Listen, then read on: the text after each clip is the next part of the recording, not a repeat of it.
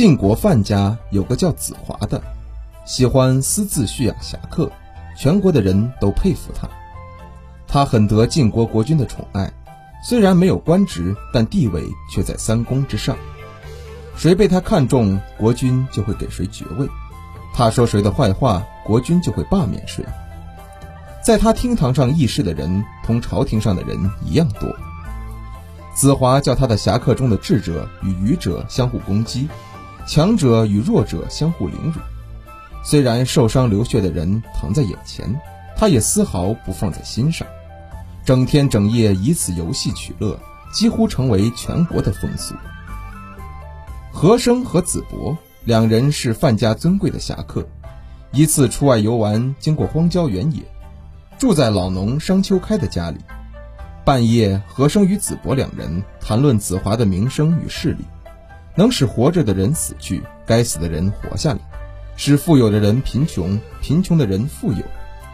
商丘开以前一直为饥寒所困，于是悄悄地躲到北边窗下偷听他们的谈话，然后借了粮食，挑上担子，到了子华的家门口。子华的门徒都出身于世家大族，身穿绸缎，乘坐高车，迈着四方步，眼睛只朝天看。他们瞧见商丘开年老体弱，面色黧黑，衣冠不整，没有不想瞧他的。接着又戏弄侮辱他，推摔捶打无所不为。商丘开却没有一点不高兴的样子。侠客们的手段用尽了，戏弄嘲笑的也十分疲惫，于是同商丘开一起登上高台。人群中有人随意地说：“有能从台上跳下去的，奖赏他一百金。”大家都争着响应，商丘开信以为真，于是首先从台上跳了下去，形状就像一只飞鸟，飘落到地上，肌肤与骨骼都没有损伤。范家的门徒以为他是偶然成功，因此没有觉得太奇怪，于是又指着河湾的深水处说：“那水里有宝珠，游下去可以摸到。”商丘开又跳到了水里，游出水面后，果然得到了宝珠。大家这才开始觉得奇怪，子华让他加入了食肉穿绸的行列。没过多久，范家的仓库发生了大火。子华说：“有谁能钻进火中取出绸缎的？根据取出的多少，赏赐你们。”商丘开毫无难色地钻进大火中，来去几次，烟尘没有沾污脸面，身体也没有被烧焦。范家的门徒以为他有什么道术。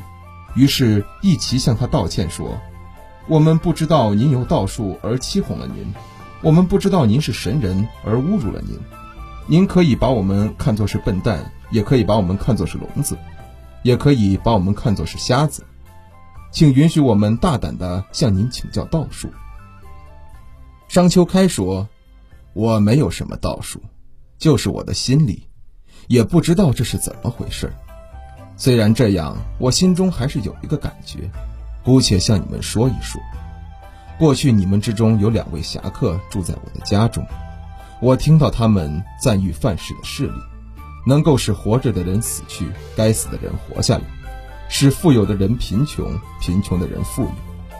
我真诚的相信，没有一点怀疑，所以不怕路途遥远而赶来。我来了后，又认为你们的话都是真实可靠的。因而只怕我的诚心不够，行动的不快，并不知道我的形体到了哪里，也不知道厉害在什么地方，只是专心一意罢了。外物也不能改变我的诚心，如此而已。今天才知道你们在欺哄我，于是我心中便隐藏着猜测与疑虑。外面要注意所见所闻，回想过去侥幸没有被烧焦淹死。现在还害怕的心中发烧，恐惧的全身发抖，哪能再靠近水火呢？从此以后，范氏的门徒们在路上遇到乞丐等穷人，再不敢侮辱，一定要下车治理。宰我听说了这件事，告诉了老师孔子。